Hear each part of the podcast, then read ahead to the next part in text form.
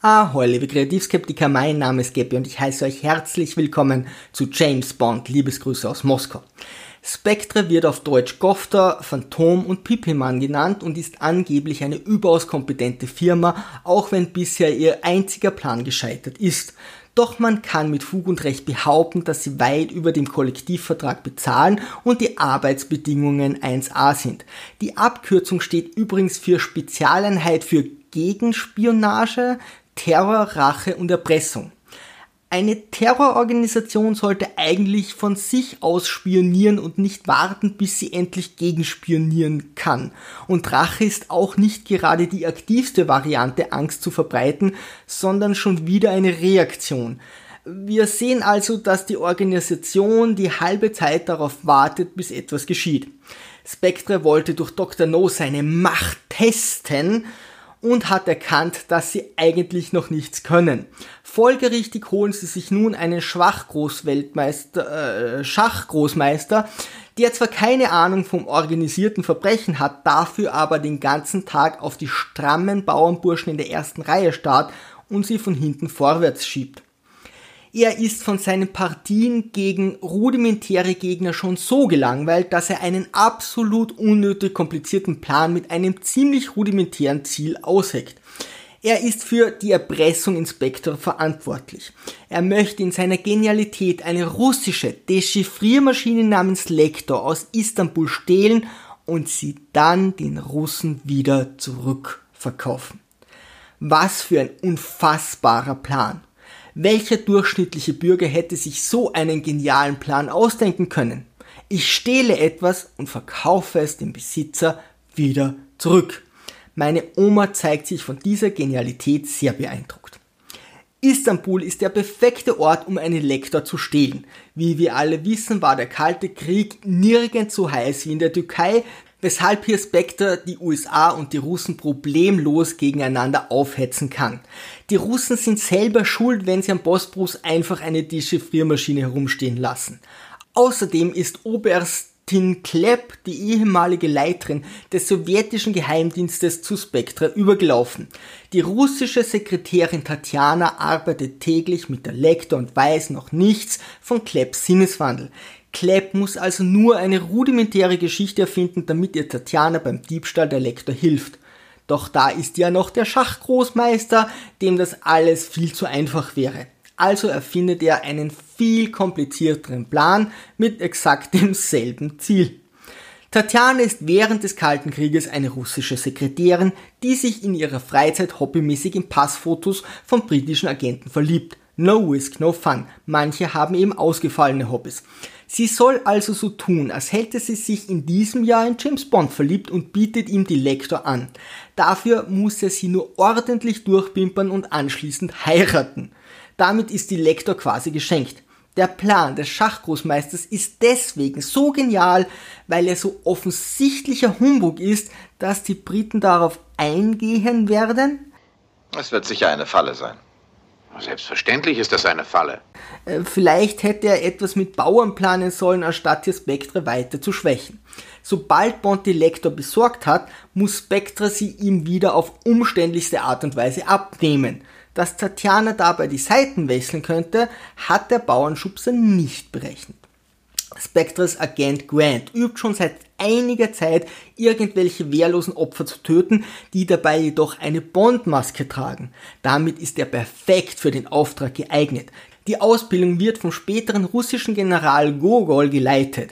Inzwischen ziehe ich ja die Kompetenz von Spectre in Frage, doch wenn man aussteigt, hat man offensichtlich ziemlich gute Aufstiegschancen. Bond wird nun von Q ausgestattet. Obwohl er lediglich einen Diebstahl begehen soll, gibt ihm Q ein Scharfschützengewehr mit. Wenn ich in die Disco zum Tanzen gehe, nehme ich auch immer einen Käsekuchen mit. Bond muss auf seinem anschließenden Abenteuer zwar ständig ohne Gebäck überstürzt fliehen, doch er ist immer perfekt gekleidet, gestylt und hat unentwegt seinen Scharfschützengewehrkoffer dabei. Bond begibt sich nach Istanbul und trifft sich mit seinem Kontakt Kerem bei.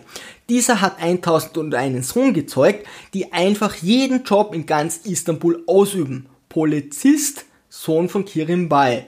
Taxifahrer, Sohn von Kirim Bay. Käsekuchenbäcker, Sohn von Kirim Bay. Grant hetzt nun mit einem Mord die beiden Parteien des Kalten Krieges gegeneinander auf. Die Russen heuern nun einen Auftragskiller an, weshalb sich Bond in einem Zigeunerlager verstecken muss.